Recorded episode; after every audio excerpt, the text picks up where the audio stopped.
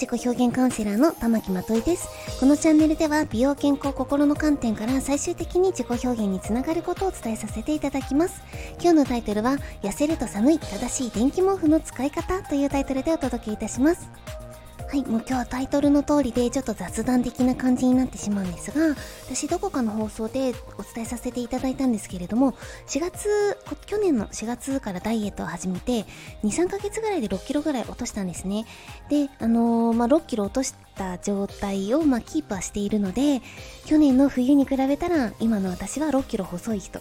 なんか細い人って言うとね、あたかもすごい私がすごい細い人みたいに感じますけれども、6キロ落として全然標準体重っていう感じです。はい。なのでね、太りすぎてたわけですね。はい。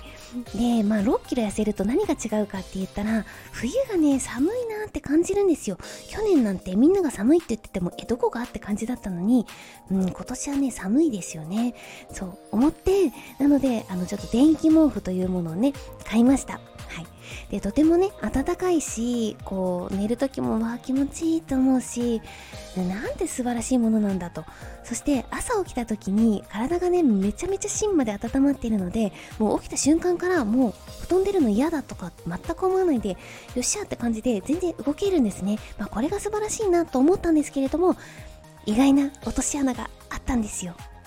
で、それがですね、正しい電気毛布の使い方ということなんですけれども、たまたま買ったちょっと健康系の本に、電気毛布は就寝時はオフにしましょうって書いてあって、え、そうなんだって、私ずっとつけっぱなしで寝ていたんですね。で、就寝時をオフにしないといけない、まあ、理由っていうのが、あの、書いてあったので、ちょっと3つご紹介させていただきます。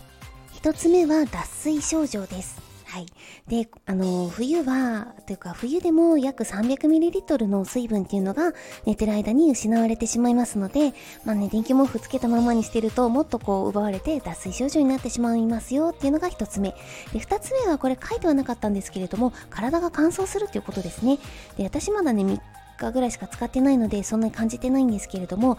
うん、確かに昔友達が電気毛布をつけっぱなしで毎日寝てるって言ってて体がすっごい乾燥するって言ってたんですよね。なんかそれをね思い出しました。多分私もこのままずっとやってたらどんどんどんどん乾燥しちゃうのかなって思います。そして3つ目これがね一番怖いなと思いました。えー、っとですね、体の深部の体温が下がりにくくなってしまうので、深い眠りっていうのを妨げてしまいます。自律神経が休まらないことによって、疲労もね、回復しづらくなってしまうっていうことがあって、なので、電気毛布は、あの、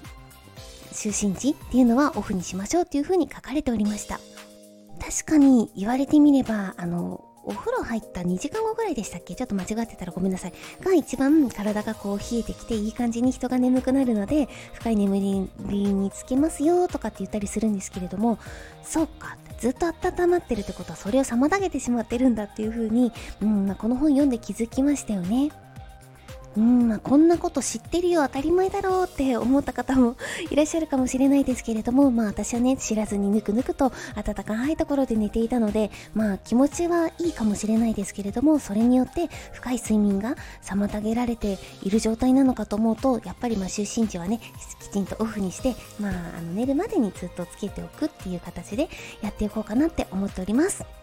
何でもね、いい道具でもやっぱり使い方って、あのー、間違えるとね、体にとって負担にかかるんだなっていう風に感じさせていただきました。今日はこれで終わりです。最後まで聞いてくれてありがとうございます。バイバイ。